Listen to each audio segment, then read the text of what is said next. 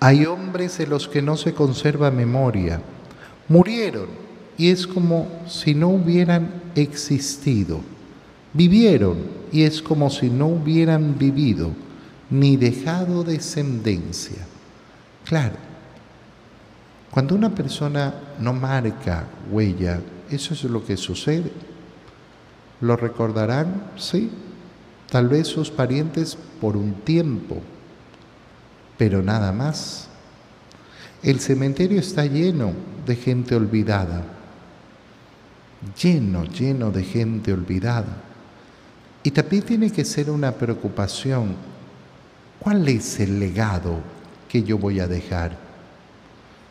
¿Cuál es el legado que yo voy a dejar? No existe un legado que permanezca verdaderamente si no es el legado de mi santidad. ¿Qué es lo mejor que yo le puedo dejar a mis hijos? Ah, a mis hijos yo les he dejado la educación. Ok. ¿Eso tú crees que es lo mejor que les podías dejar? Discúlpame lo que te voy a decir, qué miseria,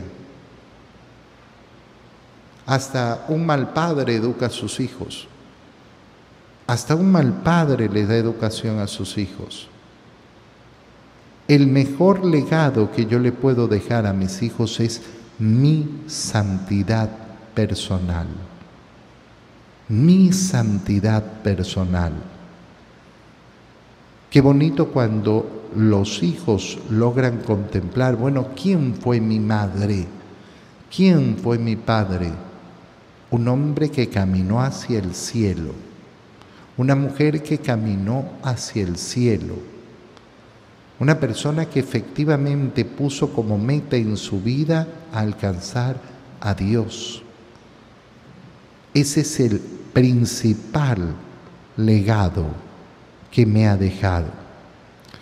Qué diferentes fueron aquellos hombres de bien, sus méritos jamás se han olvidado y su linaje permanece fiel a la alianza del Señor. Claro, si yo dejo a mis hijos en primer lugar el haber sido una persona que caminó hacia el cielo, que buscó la santidad, bueno, ¿qué es lo que estoy dejando? El ejemplo a seguir